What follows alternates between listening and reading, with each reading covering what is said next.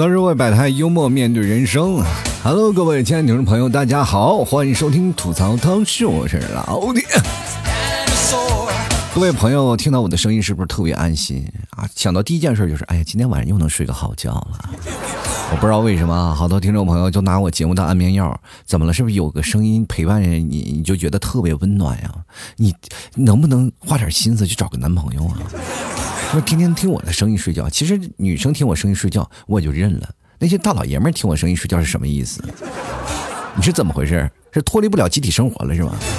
在宿舍里是不是没有人给你打呼噜，你就感觉睡不着，睡不踏实？是不是宿舍里没有人，你就感觉晚上夜宵就没有着落了？我们宿舍有个朋友啊，这个两个人呢就在家里呢，怎么回事呢？俩人上下铺嘛，这个上铺呢有一个。他在睡觉呢，他总总是把脚往下摘，摘着摘着，那哥们半夜了，老感觉脚湿哒哒的。一看那哥们在那啃猪蹄呢，在那啊，说还做梦啊，这真香！我天，朋友们，你们以后做梦的时候能不能管住自己的嘴，好不好？你要实在是不行，吃我们家牛肉干啊，杠杠磨牙。其实俗话说嘛，民以食为天嘛。但是做梦啃猪蹄子那那件事情，我各位朋友，你只反正你做梦到这个梦，你就知道你旁边肯定有人儿。这件事情是经过认证的，反正你自己做梦是一般不会梦到猪蹄儿的。因为你也没有地方啃，是吧？你每次啃猪蹄儿的时候，就感觉心满意足，然后身临其境，是不是？关键是那猪蹄儿，这个怎么说呢？就是比如说你在梦里啃特别香，你就代表他好长时间没有洗脚，就好着好多人就是怎么说呢？就没有洗脚就啃着，哎，这个味儿啊，这个 真咸啊！这哈哈哈。这件事情不知道你们有没有发生过？反正但凡你有过集体生活的时候，跟或者是你有旁边有人跟你睡觉的这个人，反正他如果没有洗脚的话，你在啃地猪蹄儿啃的特别香的时候，可能就会发生我讲的上述的事件啊。其实这两天呢，我在网上会经常看一些新闻啊，因为南南方的这个。呃，这个水灾啊比较严重，再加上我们现在好多的学生已经开始出分了嘛，身边的好多的朋友都开始啊各种的这个表扬，就包括我的一些侄子侄女，他们那个成绩也出来了，那成绩都不错。然后考到这些成成绩呢，我就发现了，呃，看到这个新闻，所有的消息都是好事连连啊，很多人都。爆出来了那个什么消息啊？好消息，反正是考到高分，考到高分什么，包括很多的朋友估分估的都特别准，啊，都特别高。那我在想，今天到底是怎么回事？难道是分数线低了，是吧？或者是，哎，难道是我们现在考试的卷子简单了啊？所以说这件事情，我我不敢这个去就妄加评论，毕竟我已经是下了车的人，对吧？你就比如说像我们这种人啊，就是在生活当中，你如何判断他要下车？很简单，他就是直接是把手机装到兜里，你就知道他马上要下车了。像我们生活当中，如果要是在考大学这件事情，你下车了以后，你就完全不知道了，因为你那个时候坐的还是老破面包，现在人已经坐上法拉利了，速度完全不是一个级别，而是舒适性也大大增强啊。所以说，我们这个时代的人在评论什么一零后啊、零零后他们上大学的问题，就已经说实话已经落伍了。作为我们这些老古董，再想想现在的校园生活能一样吗？像我们那时候，呃，校园生活一个个全是网瘾少年 啊，所以说这个现在没有办法比。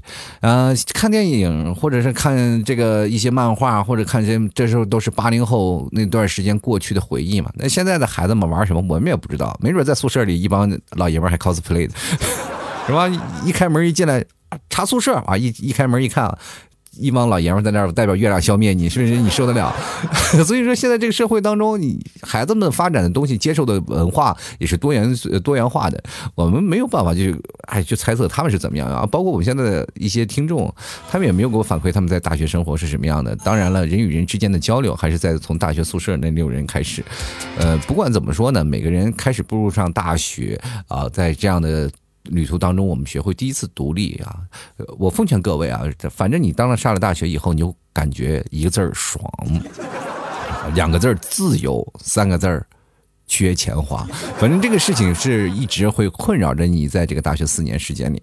不过各位朋友，我们一定要决定呀，自己的人生应该怎么决定，一定要慎重慎重啊，一定要慎重。这是过来人给你们说的事儿啊，真的是特别要需要慎重，千万不要以为家长给你敲定了板砖，或者是敲定了这些事情，你就会觉得很棒。比如说我们身边的朋友，有好多的就是高科院校啊，就是分数线一本院线啊，就是九幺九八五二幺幺，结果咔嚓一下考上了一个特别让人匪夷所思的一个专业。这个专业不仅说男的多，女的少，关键你是在这个学校的专业里，你还不知道该干啥，是吧？毕业了以后，作为城市建设的者，你看啊，整个城市当中戴安全帽的总有你的同学，这个事就让你很崩溃，是不是？当然。每个专业都有自己选择的余地嘛，就比如说你要想在家里啊，就做家里一个建制，那就选择一些好像国有的啊，国有企业的那些啊专业啊，相对来说你可以分配到工作，分配到家乡的这个呃，就是国有企业当中啊，这就是有编制的。因为知道在家乡的城市啊，比如说这我不说那些北上广深那些一线城市，我就说一些在家乡的二线、二线或者三线、四线乃至五线城市，那么在家里你一个有编制的，反正你的。限数越高，比如说像你的城市是五线城市，那你的这个编制就越有说服力，你知道吗？不仅仅说怎么回事就比如说他们家有一个开奥迪、开宝马、开奔驰的，做一个私企老板，跟你一个编制就没法比。因为谁知道他什么时候破产？但是你这个编制是长长久久的，是吧？就跟我们去想想，这个钻石是不是一颗恒久远啊？这个钻石永流传。我跟你们就讲啊，这个事情啊。就是这么简单的事情，在父母眼中，关键不是自己父母眼中是你有编制是如何，关键是女方的父母会觉得你非常优秀啊。其实这两天我在看那些新闻啊，包括这些事情，除了有好消息，也有坏消息，包括南方的这个洪涝灾害特别严重，是吧？然后看到这个消息的时候，我就本来我就怀揣着那很忐忑的心情，然后去看这个消息，然后。包括我现在已经不在南方了嘛，确实是我现在在内蒙古，然后也是心怀庆幸，是吧？自己没有在南方，是吧？因为下大雨确实是足不出户，你也什么也干不了，而且你还要保持着被淹的风险，啊，确实是因为我在南方待了这么长时间，我学的第一件事就是先学会游泳。但是事实证明是你学会游泳也没有什么用，面对洪水这么大的灾难，学会游泳真的没什么用，是吧？所以说你只能受的折磨比别人更多一点。然后看着新闻本来就很揪心了，突然啪嚓有这个网页右下角就弹出了一个广告嘛。这个广告说是实话，就是谁讨非常讨厌。前两天我跟各位朋友也讲过关于广告的这些事儿，是吧？就是一到有广告了，就就会让人很心烦。那么这些广告都会弹出来这些各种的游戏啊，是不是各种的网页的那些啊信息啊、广告啊、淘宝呀，反正各种的信息都有。你只要看那些广告，你点进去，对方就会收费嘛。然后我们这边呢也是点进去了，如果要在在里面参与其中我们肯定会消费。其实这些游戏的我们无所谓，我们可能会抵抗住这些诱惑。最讨厌的就是给我推荐出那种猜你喜欢、想要购物的东西，你说？哇，天哪！你说忍着不想买，每天就。不打开淘宝，但是它咔嚓弹出来，这个你不点也不行，是不是？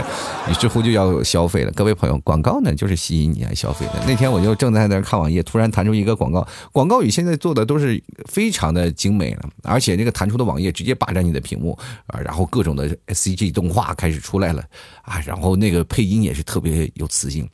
北冥有鱼，其名为鲲，鲲之大，不知。其几千里也。然后我我一开始不明白这个是坤到底是什么东西啊。然后打开了网页，我就进去。大家知道《山海经》里鲲是一条大鱼，非常大的鱼。但是你你说一个作为一个大鱼，你说在山里穿梭，这到底是什么游戏呢？非常好奇。一打开，啪，一刀九十九级，然后我当时就崩溃了，是吧？你所以说这件事情就会让人很尴尬。你说你闹了一个名不副实的东西，说其名为鲲，这到底打鲲是干什么用的，是吧？那一个玩一个网页游戏，你说你发这个消息，你不如把这个鲲做成烤鱼，是吧？能喂饱上千万人，是不是？哈哈，这么鲲之大，是吧？几千里野，你说。比如说哪儿发洪灾了，直接把它烤了，哎呦，这些灾民们都吃的非非常香，是不是？哇，各位啊，这个现在这段时间粮食也不够了，咱们烤几条鲲吃吃吧。说句实话啊，这个现在这个网页游戏做的也是太缺德了，奉劝各位啊，尽量的就是抵住诱惑，好吧？反正看着这个鲲之大，就马上把它关掉，好不好？当然了，我刚才讲了很多的朋友上学的事儿啊，我就奉劝各位啊，就是你以后在上学的时时候，就比如说现在很多高三毕业了，又马上要上大学的朋友，我在这里给你们几句忠告，就是你们在上大学的时候，一定要多撮撮撮合你身边的一些要好的同学，比如说你呃哥们儿 A 或者姐们儿 B，他们俩的关你跟你的关系都非常好，这时候你就。多撮合他们俩在一起，是吧？尽量在一起，因为你要分辨，就是什么样的人是你在毕业后还会一直联系的。那么这些朋友多久会跟你一起在一起？比如说一个班的同学，你们都保持的友谊非常的好，小船不会翻，然后一直就在毕业以后还隔三差五相聚，你就尽量把他们撮合到一起，是吧？有好多的事情，比如说看到一部电影，叫将爱情进行到底，是吧？将爱情。进行到底这件事情，你会看见多年以后同学聚会聚会了以后，两个人的曾经的爱情啊，然后分散了，然后就感觉特别可惜，就是两个人各自有家庭。你说这样的悲剧以后不要让他们发生，就尽量让你们身边的同学就是两个人俩在一起。这样呢有一点好处，就是以后你会省下很多的份子钱。我跟你讲，你就想想知道吧？就是呃，包括我现在过来人啊，就是现在我们同学基本都结婚了。在我那个时候二十六七那个年纪，真的是我最穷的时候。但是每次都是雪上加霜，是怕发到那个红衣炸弹。哎呀，你关键是你自己还不结婚吧？你天天给人随份子，你这个时候你要是跟着组织吧，你你在二十六岁你也结婚，就是趁着他们结婚的时候，你把请帖发下去，哎呀 OK 了。但是你要如果晚结婚的话，你会变成一个非常尴尬的境地。当你结婚的时候，这些朋友、你同学都不知道去哪儿了。人生啊，就是要开心就好，但是你也想着办法及时行乐，好吧？当然，好多人会说，老天，这个人的友谊啊，就不是因为用金钱衡量的，是不是？人和人之间都可以，是不是？比如说像我们每个人啊，这个如果全人类都是变得非常和谐的，每个人都手拉手环绕这个地球，该是多么大的一个壮举！但是你们真的有没有想过？好吧，如果所有的人手拉手环绕地球，你说在海里会淹死多少？在雪山里会冻死多少？这就咱就不说了，是吧？这个事情永远是完成不了。人呢，就每个人地方就是像海水一样，就是它总会有不同的这个情况会发生。我们每个人哪怕心有所想，就比如我为什么我会站在城市中间，我要站着手，是吧？是吧？饿了的时候还有外卖小哥给我送饭让我吃。那站在海里头 被水淹死的那是，有的在大草原上充当狮子的食物的呢，对吧？这都不一样，是吧？每个人我们只能有想想说说这意淫这些事情。但是真的做不可能啊！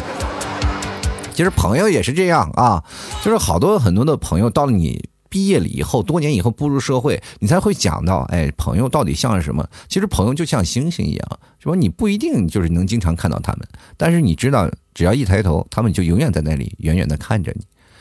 但是各位朋友，这个结果告诉我们什么？就是他哪怕看着你，对你一点用都没有。什么事儿都不起，是吧？也管不了用，对不对？就是说这件事情会发生什么事儿，他们还可能会出现一些问题，就是给你借钱，对吧？给你借钱，然后给你借钱了就有问题，就是他借完你钱，你就特害特别害他问他一些什么事儿，就是你该还钱吧？啊，该哥们儿该把钱还给我了。然后你最怕听到什么话？然后就是你的朋友会对你说：“你有证据吗？”最怕听见这个事情，友谊的小船说翻就翻。真的，我跟各位朋友，缘分这件事情啊，就是真的是妙不可言的。就人和人的朋友之间的相处的关系，你比如说，你仔细回想一下，你跟你的哪个朋友啊相处的关系是比较密切的？跟哪个朋友在一起呢，会出现一些有意思的事儿，或者有意思的片段？你会发现，人生其实挺有意思的。人生的这些缘分，就包括我们在上学就考学这件事情，它也有很强烈的缘分。比如说，我没有去过你的城市，但是我刷过你那儿的题。对不对？每个城市的题都有可能有不有一样的事儿，就是学习这件事情，这是学无止境啊！包括你看《西游记》，你也能学习到很多的精髓，什么好多的人就说啊，《西游记》里。创建过很多的事情啊，师徒之间的什么人际关系，就比如说猪八戒是最睿智的人啊，沙僧其实并不像你们想象那样。说原著《西游记》和现实你版拍的八六版的《西游记》或者几几几版的《西游记》，反正都是不一样的，是吧？啊，是八三版的《西游记》吧？我也忘了，反正这几个版本都是不一样的。那你通过《西游记》你能学习。跟各位讲啊，四大名著每一个名著都会有让你太多学习的东西的。就比如说《红楼梦》，是吧？《红楼梦》它就有专门一个解题的这个一个谜的，叫做红谜嘛。对吧？有个红谜，嗯，包括《西游记》也是一样，有人专门解释什么各种翻出来说猪八戒是怎么样啊，或者怎么样。然后，但是他们从来就没有想过唐僧经历过九九八十一难的问题吗？就是你们仔细研究过没？这九九八十一难？然后我真的我仔细翻了一下，就是在过去啊，你去想想那个时候，就是可以侧面证明我们中国是非常发达的。怎么回事呢？你去想想，这本书写的是什么时候啊？这本书写的是什么时候？咱们先不说，他写的是多少年前啊？几千年前的事儿，对吧？大唐的时候，但是大唐的时候，那时候就已经会九九乘法表了，九九八十一，七七四十九。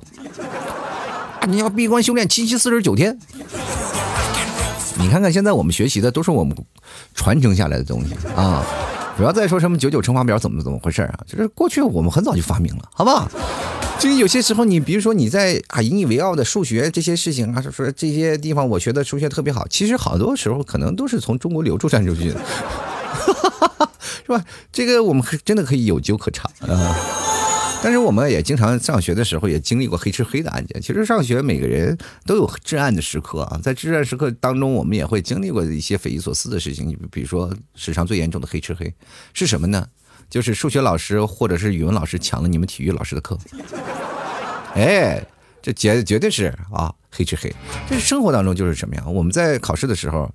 啊，也经常会有强烈的压迫感，比如说紧张啊，或者是考试的时候你瞟别人一眼，别人对答如流，这个时候你很慌是吧？啊，为什么你这道题不会？别人一直在写。其实有一件事情就是特别慌，我我在考试的时候写过一件事情，就是我觉得这个题啊挺难，挺简单的，我咔咔就把这个题写完了。写完了以后呢，就就准备开始复卷了嘛，就开始准备开始复了啊，开始复盘，复盘这些有的，因为有些的空题我是没有写的嘛，就开始准备填那个空了，把那些我不会的，就是说或者可能会影响我思路的那些不会的题呢，我再开始着重去研究。当我一抬头，已经有人开始交卷了。我说我已经用最快的方式，这是这道题是太简单了呢，还是这位朋友根本不会？接二连三的都有人交卷，接着就是我在那里还在那儿复。啊，我就其实我都崩溃了，朋友们。其实这件事情还不仅仅是崩溃的，就是最崩溃的，就是在你考试的时候，你正在写啊，正在写，然后突然发现有一个朋友拿出来从那个手那个他的小写文具包里掏出来一个尺子啊，这个时候你就在很诧异啊，对吧？就是说，当别人用考试用尺子的时候，而你根本没有发现哪道题需要用尺子，就这个时候就很崩溃，说你看着他，我的妈呀，到底哪个用尺子呢？然后再仔细找也没有找到。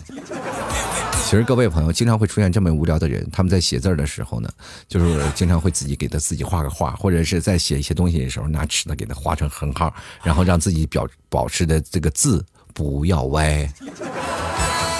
哎，真的，生活当中就太多有意思的事儿了。各位，我们恐慌的什么，就是特别的东西。包括我们现在好多的学生，他们现在已经准备要开始上大学了嘛。但是我奉劝各位朋友，就是千万不要错过在大学时间特别有意思的事情。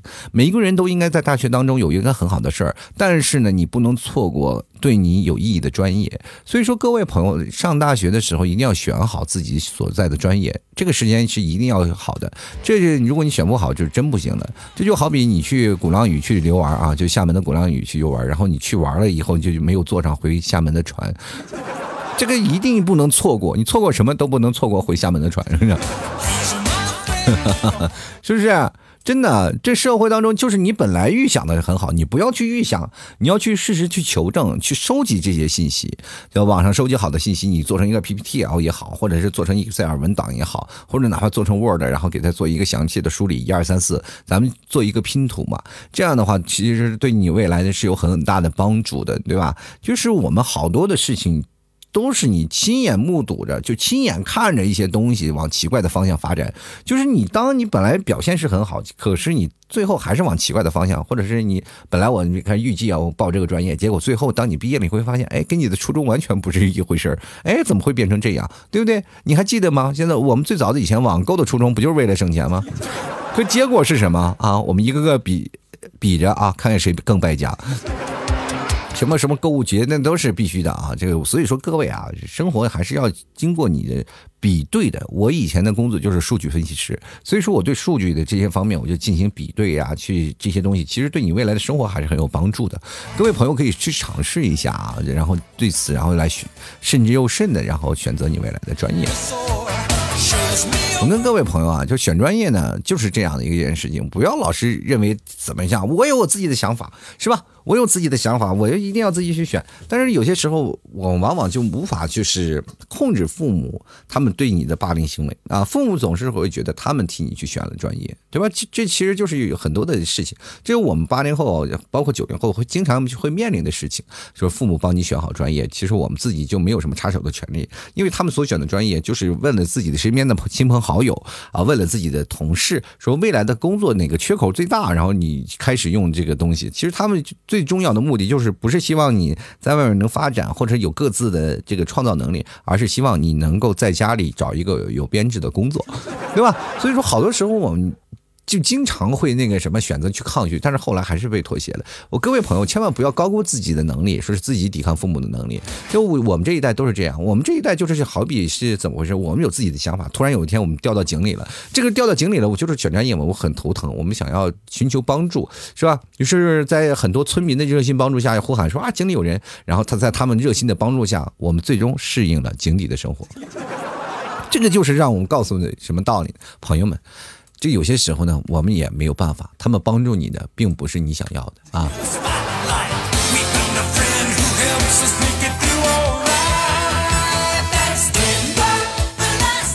其实说这么多，我还是跟各位朋友先简短介绍一下啊，就是说，如果大家要选专业的时候，一定要选一个非常好的专业。比如说，我们可以看看有哪些。首先，第一步，我们要熟悉一些政策啊，像每个学校都有不同的政策，是吧？每每个啊，有什么大少年之说啊，反反正政策都不一样。你首先要熟悉，然后第二呢，要收集信息。你比比如说吧，你这个分数线你要收集到多少多少多多少多少的那个信息，你一定要收集过来，像网上都可以查到。你把那个信息收集过来，你进行比度，然后第。三，然后你要精准定位，你定位到哪个地方啊？包括你在这个地方去那个地方是什么样的一个情况，是吧？包括像老 T 在这个地方，我就没有办法精准定位了，是吧？因为我一精准定位了，反正不管到哪儿，我都要倒好几趟的这火车，是吧？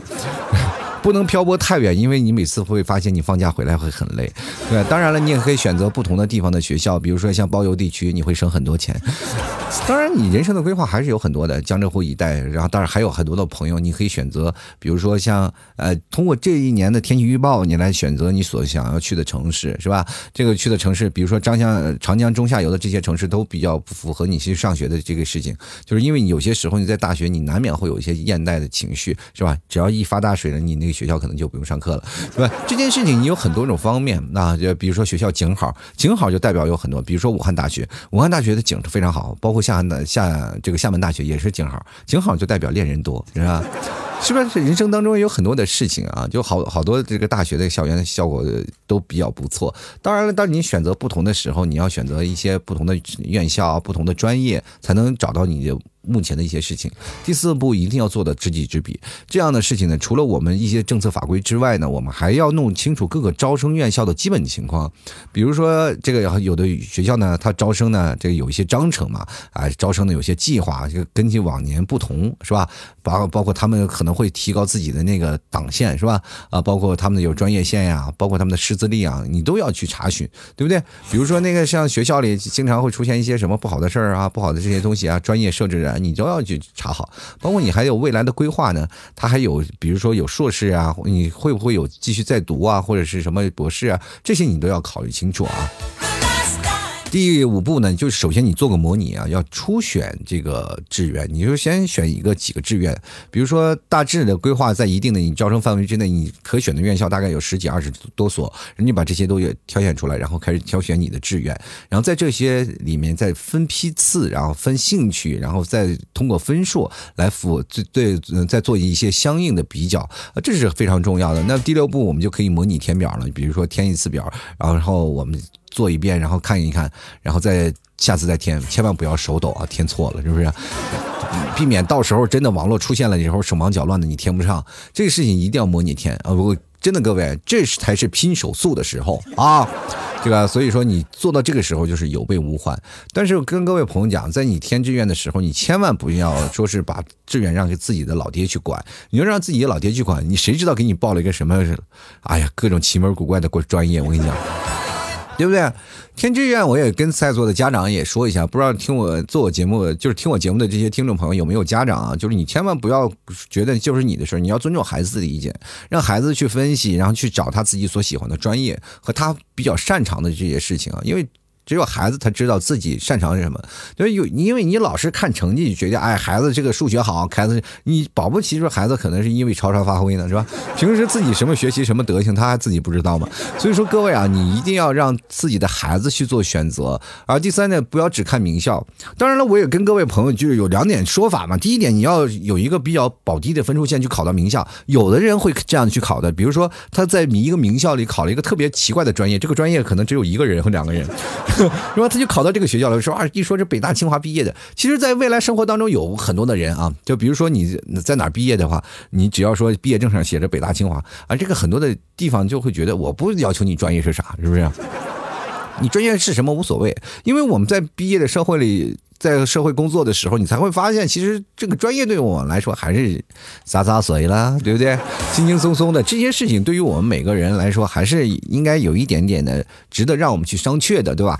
我们在毕业了以后，比如说我拿了个名校的毕业证，肯定要比一些像二流的学校的那个毕业证要好很多嘛，对吧？啊，你毕竟是九八五二幺幺的一些院校出来毕业的，然后很很多人都会比较哎觉得可以，是不是？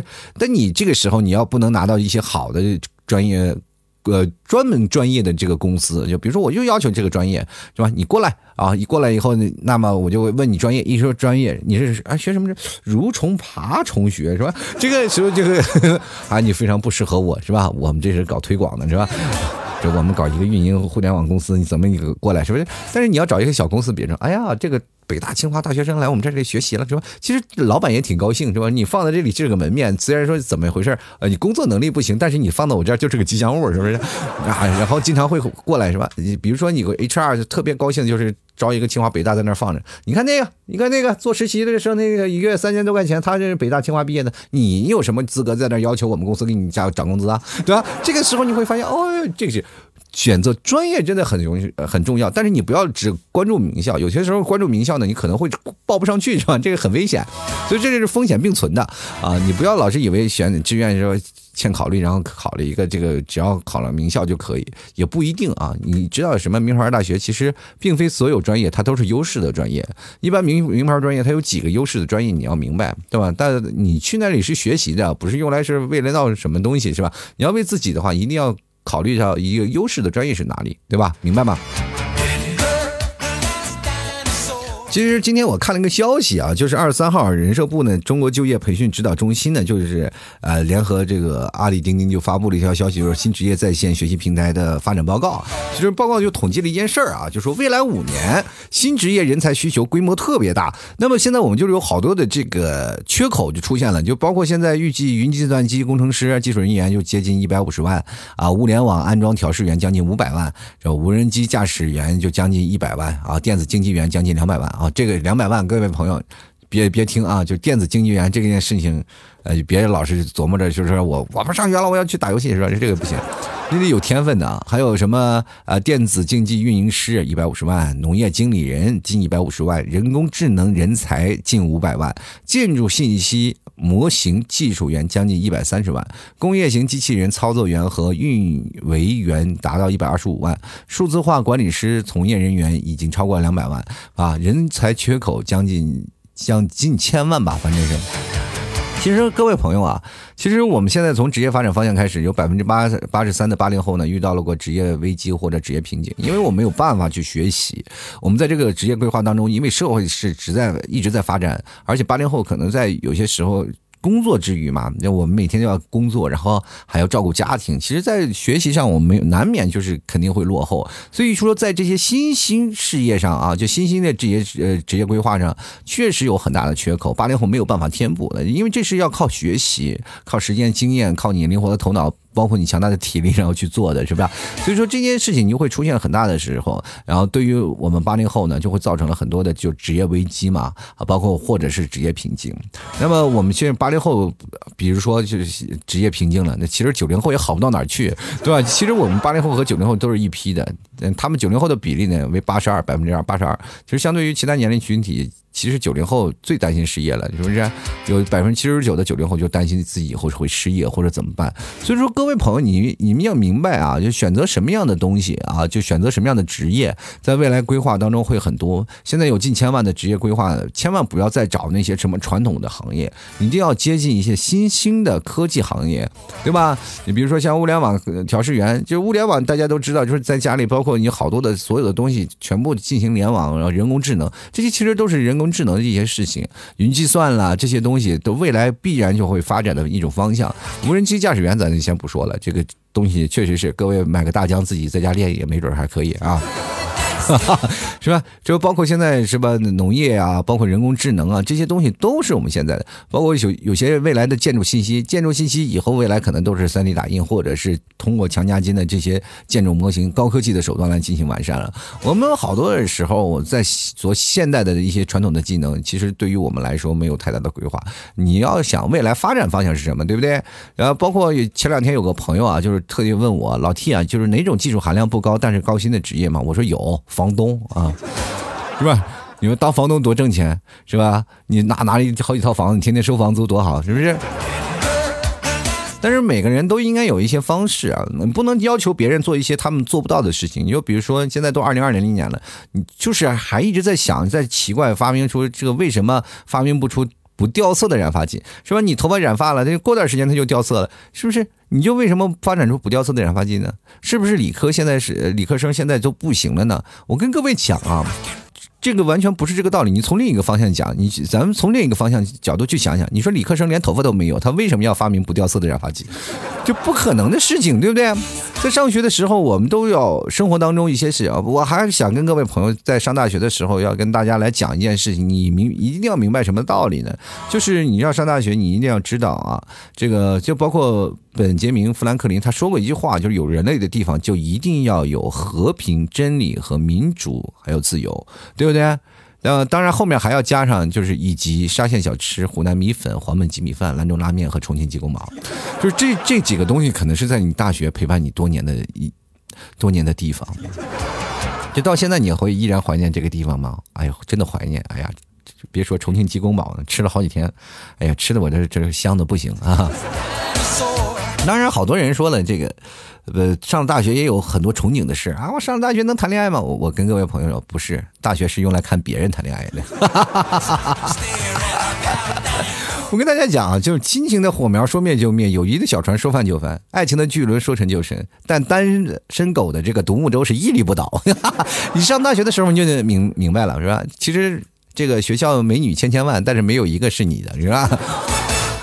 就比如说，像有些时候呢，这你的人呢不能太中二，是吧？有些男生太中二了，就太直男。你说答非所问，你说哪个人会喜欢你？然后女孩出了一个林徽因的上去，是爱是暖是希望，你是人间四月天。然后你就赶紧对下句，然后给他赶紧回信息啊，是他是他就是他，少年英雄小哪吒，鬼跟你在一起。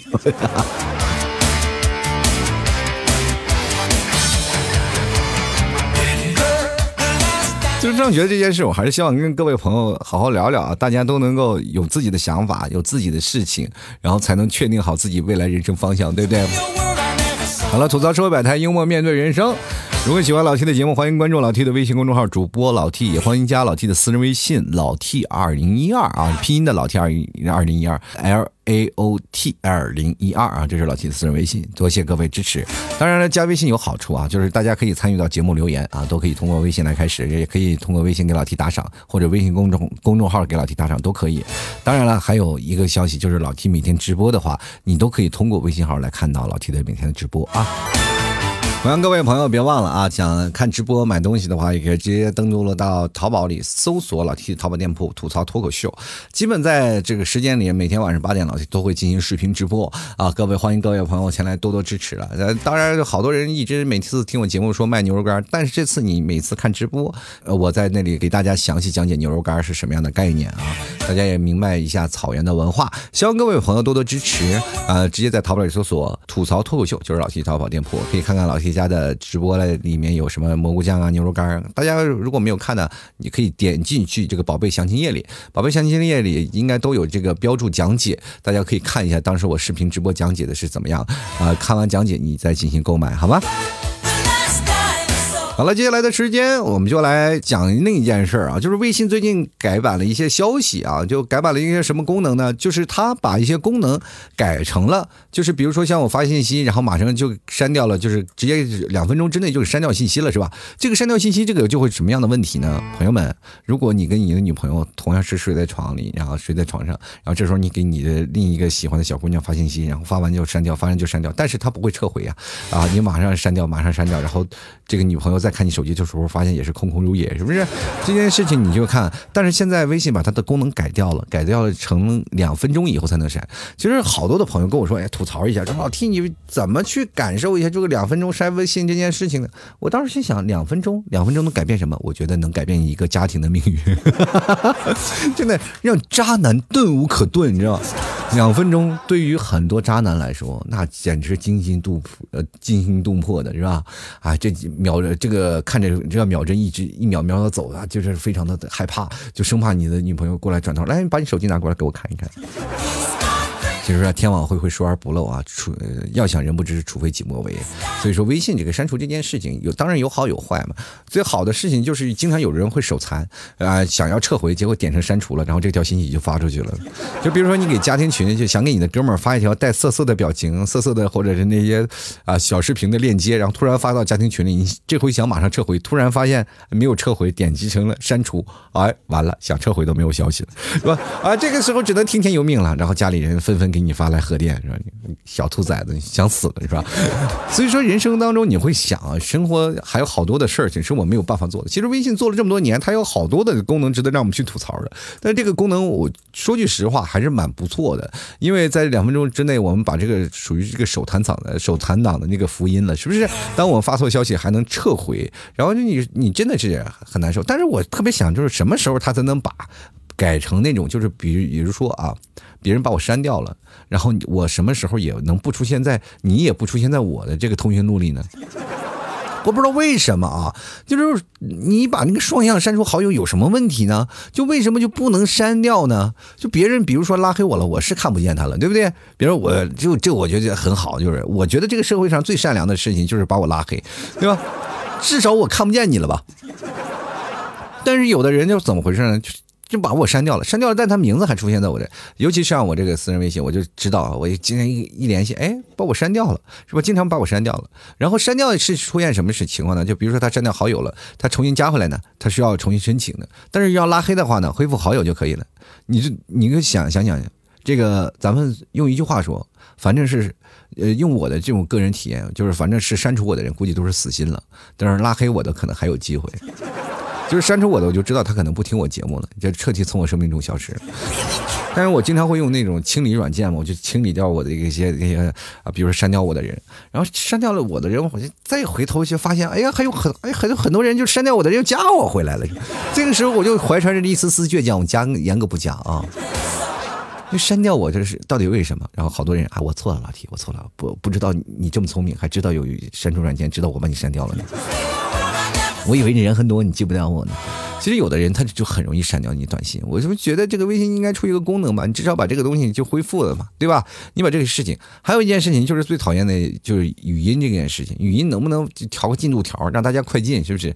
啊，有最可怕的就是那个语音轰炸，哒哒哒发来一串信息，让我看的简直是啊脑袋疼，是吧？其实有些时候陌生人跟我说话，我还是对于有社恐的人来说，还是有一丝丝的害怕，对吧？还有一种就是群，现在其实现在我这跟这个群我都有不聊天了，是吧？一般有群我就屏蔽掉，放在那里。就好多人就是说群呢，你能不能把它分开化，是吧？把它分开，是吧？就包括 QQ 最早以前就已经做了，是吧？你要多少群多少群都是分开了。那为什么我们这个微信就不能呢？那搞得我们现在找一个群会疯了，都崩溃了。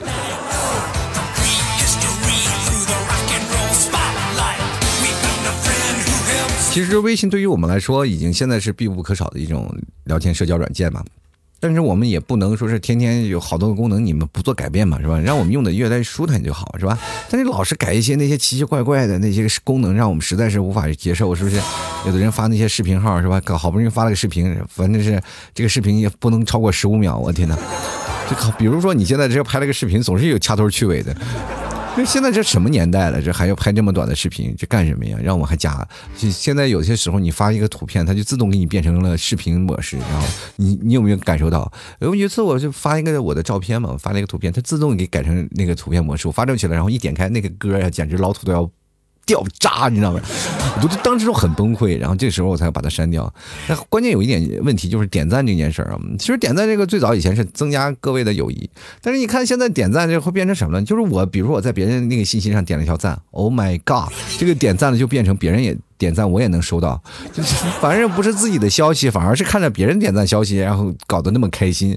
这个时候你会发现有些问题，比如说你跟分手的，或者你现在女朋友或者男朋友或者比较暧昧的消息，就发生很多家庭内部矛盾矛盾，是吧？他在那点赞了，你突然也看见了，这个时候就很崩溃，对不对？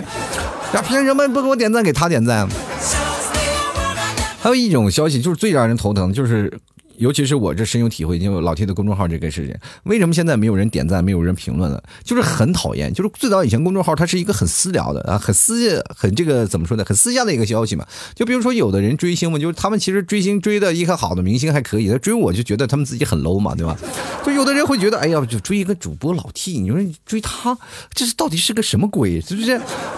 这个事情最早以前就为什么很多听众评评论啊会在那里疯狂的评论呢？第一点呢，他在这里评论的是代表他私密性的，他自己身边的朋友他不知道，他关注了一个一个疯疯癫癫的主播，然后天天在疯疯癫癫的主播的公众号下面留言，他觉得挺有意思，然后天天吐槽啊、搞笑啊，或者是呃这个卖个骚啊什么的，他都可以说，至少他在这里他属于另外一种人格嘛。那这个时候他又如果要点击再看啊，或者他就会出现一个什么问题？他不点击再看这个也没有问题啊。就是他经常会点击别的再看，有很多听众朋友可能会点击我的再看嘛。只要别人通过这个再看，就能看到他发的所有的消息，就是他看看的所有文章。这当然最早按照他的初衷，他是有利于传播，但是这个时候都对于我们这些人一点隐私都没有。比如说你正在那里看啊，这你在那给点赞疯狂点赞看，然后做一些评论，然后你妈敲你门了，哎呀，小伙挺骚啊！我通过菜看，我都找到你的方向了。没想到你外表文质彬彬，内心里这么躁动啊！来，老娘给你松松骨吧。你会发现，真的是一点秘密没有，所以说就造成我们这对这个问题的抵制。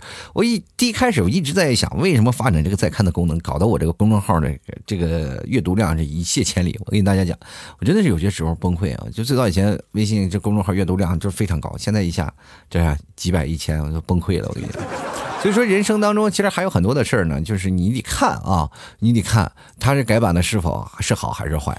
那么借此这个消息呢，我就跟各位朋友发来一些这个话题，看大家都对这个删除微信这个两分钟之内删除啊，两分钟之外才删除的这个消息，大家对此会有什么感想？来，首先来看一下啊，这个随心他就说了，微信，微信，微微相信啊。什么叫微微相信呢？就是微信的骗子太多了，是吧？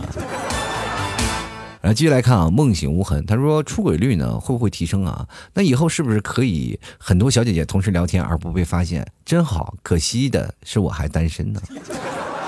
你个傻子，跟小跟好多小姐姐同时聊天，有什么聊天的？你微信两分钟是吧？之后才能删掉呢，这是还是增加什么出轨率？这是。啊，我觉得这是微信为了这个我们现在家庭和谐做出一个很大的一个贡献，你知道吗？让那些渣男动无可顿，知不知道？有些渣男就是前脚发完信息，后脚删除，然后这个时候你再看信息是空空的，包括一些女生也是前脚发信息，后脚删除。这时候大家哥看看他的分信息，你就知道了，是吧？什么时候删除，什么时候删除？只要他发，他动手，两分钟之内他是删不掉的啊。接下来看啊，这个点儿说了，点击删除有用吗？掩耳盗铃，我跟你说还真有用，这不是说一点事儿，就是你知道真有用。有些时候呢，你比如说有些谎言是真善意的谎言，你跟他没有办办法解释。比如说你跟你的同事开一些玩笑，但是如果让你女朋友看起来就会觉得很生气。就平时你们对她开玩笑，回家对我是吧冷冷什么冷脸相对，我就感觉这个太难受。这个时候你看你没有办法解释了吧？然后你跟他说啊，这都是玩笑，不行。但是你经常把这个消息删一删啊，经常拿。他看看你信息，觉得没有什么问题，你会发现家庭会很和谐。事件的真相就往往就藏在于隐秘隐秘的谎言之中，你知道吗？就包括很多的渣男骗你也是。所以为什么就好多人就是这样的？就是这这个东西不是说没有用，它是真有用啊！但是你做出一些贡献呢，就让我们感觉到很多的男生女生不会再被微信所欺骗啊！让我们一起审视那些渣男的丑脸啊！先来看啊，这个叫做太阳落山我就走。他说我有好多啊，是去公众号吗？这你有什么好多？啥好多呀？是不是你有好多想法？是不是有好多的吐槽点？你直接在这个微信底下你们留言不就好了吗？你还跑那么多？你看不到别人留言啊？对，你看不到是吧？进来看 F E L I X，他说了，我总是好奇啊，对方到底撤回了什么？有时候撤回我自己已经看到了，内容并没有什么问题，他自己到底是什么目的呢？我这么跟你讲吧，可能有几个字儿打错字儿了，就是他特别害怕让你就读错了，然后会隐晦其中的一些意思，是吧？有些东西你可能看过了，但是你看的不全，你就扫了一眼，因为他撤回的速度比较快，是吧？他现在撤回了就是怕你误会，是吧？多数是撤回的东西都是怕被误会啊，这个你们明白的啊？就是包括有些时候我也会撤回，那你就我撤回的原因就是因为我现在手打的特别快嘛，打的快呢，但是。错误率也特别高，就是老是发一些错误的话。那最早以前我会经常补一下那哪两个字哪两个字，后来我就发现要人要严谨呢，就是要把那些字要撤撤回，再重新发一遍，就是对对方的礼貌。但是有些时候我也特别奇怪，我看到有的些人给我发了条信息撤回了，就再也没给我没有消息了，这是啥意思啊？闹闹我一脸懵。然后你就问他啊，说你撤回的是啥？他跟我说没啥啊，就不好意思发错了。天，其实我们在撤回的消息当中，总是能看到一些奇怪的八卦。各位朋友，有些时候经常关心关注一下那些啊奇奇怪怪的八卦消息，你会发现挺有意思的。接下来刚关注一下啊，我们这位叫做维他命 C 的朋友，他跟我说啊，呃，自从微信出了这个拍一拍的功能呢，我们就我们班的熊孩子们每天就跟打卡签到一样，挨个群里就拍我，都是八九啊，这十八九的成年人，怎么就这么无聊呢？一天到晚的都拍我，拍什么拍啊？拍什么鬼？我不要面子的呀！还不拿我当班主任了？这说明你这个班主任呢，就怎么回事呢？就有点啊，太让这些孩子们呢就觉得没有威严啊。过去你别说像我们小的时候跟班主任拍一拍啊，就别说拍一拍了，就瞅一眼我们就抖三抖。我跟你讲，那时候的老师是真打呀！我天。跟老师当然是管教，就是以爱为主，那不敢打孩子了。像我们这一代都是被打出来的。不过呢，这个班主任的消息也会出现的一些事情。当你班主任是这样的待遇，我觉得你很好了。你看，像一些当领导的时候，就我们就无意中想点一下这个领导头像，其实这拍一拍功能也要值得去吐槽，是吧？你好不容易要点领导头像去看一下他有什么朋友圈，是吧？有什么事，要一不小心拍一下领导，哇，心情忐忐忑到第二天是不是要扣奖金，就很尴尬，是不是？你老拍领导，就到现在这些有些领导嘛，好玩的。点的领导，他们觉得哎，这很幽默。但是不好玩的领导，总以为你拍一拍他就找他有什么事儿。然后你一拍问有啥事儿，你说没有，不好意思点错了。然后那领导会觉得啊，这戏弄我是不是？就拍一拍这个功能到现在你不知道它是好是坏，你知道吗？这个东西有的功能它就是有明确的目的性的。到现在我不知道这拍一拍到底是好还是坏，是吧？你是提醒吗？就跟过去上来就 咳嗽一下吗？但是就拍一拍，经常没事干，你老咳嗽，你这咳嗽成啥了？你这以为你真的是得病了呢，是吧？就来看 A W S E G 啊，他说想让微信出来个未读或者已读消息的功能，这个消息不能给你啊，什么已读未读的，这个消息又给你了，微信使用率非常低了。你你要知道，这个明显是是吧，降低用户体验的，是吧？你说已读未读就知道了对方读了消息，然后该怎么样？你说你要发出这个消息了以后，那是吧？我们怎么糊弄领导？以前我互动领导都是啊，看到领导了是吧？消息我就往那一扣，等到半夜十二点再回啊。老老板这个一说，哎，怎么回事？我啊，不好意思，我睡觉了。然后这个时候你看起来很开心，但是你去想想，你说出突然出现了个未读，出现已读，啥？你读了信息了，你就必须要回老板的话。这时候半夜三点，你只要一不小心，你啊爬起来稍微扫了一眼，咔嚓扣在那儿了，然后也显示已读了。你说这不是老板就知道了你哎这个看信息不回了吗？你什么意思？其实那天你是实在是困的不行，就睡着了，对不对？这谁管你？谁管你啊？这个时候你奉献的这这些东西，你怎么办啊？谁还怎么撒谎啊？这好多人肯定会马上把微信卸载掉的，所以说他微信不可能做出这样的事儿啊。就来看看啊，这个 G 啊，他说这是教育局告诉我们的，告诉我们的说他还有什么直接的游戏管理，教育局告诉我的，他这这句话没有什么明没什么明白，这什么到底什么意思啊？怎么教育局告诉你了？告诉你怎么用啊？是吧？直接的游戏管理，还说的什么直接的游戏管理？我你是不是走错路了？来看看梦辰啊，他说对于这件事呢，请允许我说两个字，呃，我去啊！来看看严鹏啊，他说首先第一点呢，我觉得呢，就是微信里边呢，别人常说的什么删除好友啊，没有互相提醒，其实这个也许人家考虑的和我们想的不一样。其次呢，就是微信里的九宫格。啊，现在还空着一个，我不知道要添些什么呢。但是唯一缺陷就是现在咱们常用的生活缴费里面呢，九宫格居然少了电费，里面却少了电费，有点不尽人意呢啊！难道你就觉得这个微信里的少了电费，确定不是支付宝垄断了吗？因为我这以前交电费全是通过支付宝去交的，然后自动扣费的啊，所以说这个事情是很早几年前在杭州就已经有了，不知道各位朋友有没有经历？反正是这些事情电费啊，应该是各个地方都有，是吧？扫码的基本都是通过微信扫码交电费的。就来看看拥抱阳光的日子啊，他说这个我不知道，还轮到我吗？这好久没被老 T 念叨了，这个对我无感，因为我没有人与我一起测试这个功能。你真是啊！这是钻石恒久远，单身狗有流传呀。进来看啊，这个我们的陈慧啊，他说了，只能说这个微信脑子抽了吗？为啥要夺走我们的权利？这当律师的都是不一样啊，就是动不动就是想说什么权利，你把他告了呀，对不对？人家南山必胜客，你有本事去呀，是不是？我就不相信你能赢过去啊！你要赢了他，你就是名垂千史，我觉得，你就跟老干妈同一个级别，我跟你讲。就来看懵懂啊，他说曾经通过微信摇一摇，然后被我气的，被我被啊？说我被骗了一千块啊，建议取消这个坑人的功能，我好气啊！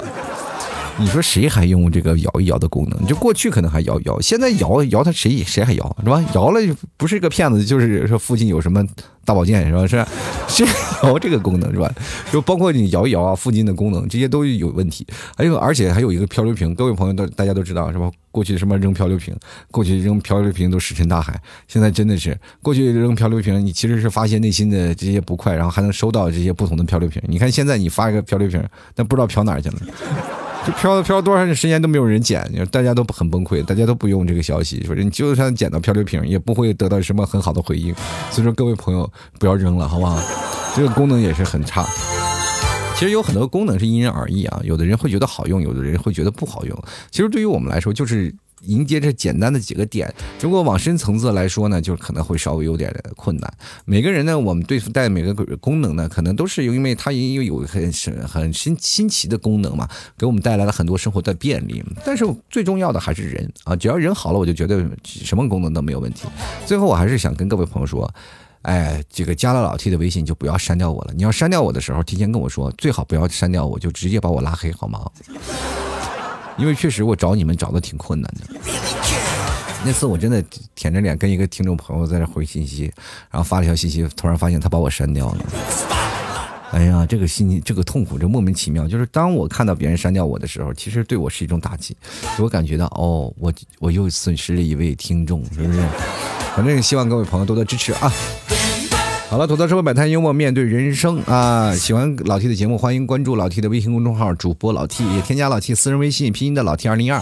每天八点我会准时发消息或发朋友圈，告诉大家我要直播了，并且我会把这个直播的地址给大家发过去，就是淘口令嘛。大家复制好淘口令，直接进入淘宝里，直接就会弹到我的这个店铺里，弹到我的直播里，或者大家可以直接那个关注一下，就是老 T 的淘宝店铺吐槽脱口秀。当然，你进了用手机登录到淘宝店铺里呢，就会看到我在那里直播的画面。希望我们各位朋友多多支持一下啊！啊啊，希望大家多多理解。那因为最近我在攒经验嘛，所以说最近做的活动啊，包括优惠活动是比较大的，包括牛肉干啊，包括我们现在卖的奶酪啊，这个现在我又进了一些原味的奶酪，无糖的更健康，还有我们现在的老母奶块等等一系列的东西，都是希望各位朋友都能吃起来健康，然后用起来舒心。好了，希望各位朋友多关注我，每天晚上八点，老七都会在直播间跟各位朋友不见不散。好了，今天节目就要到此为止了，非常感谢各位朋友的收听，我们下期节目再见，拜拜喽。老 T 的节目现在结束，请大家鼓掌。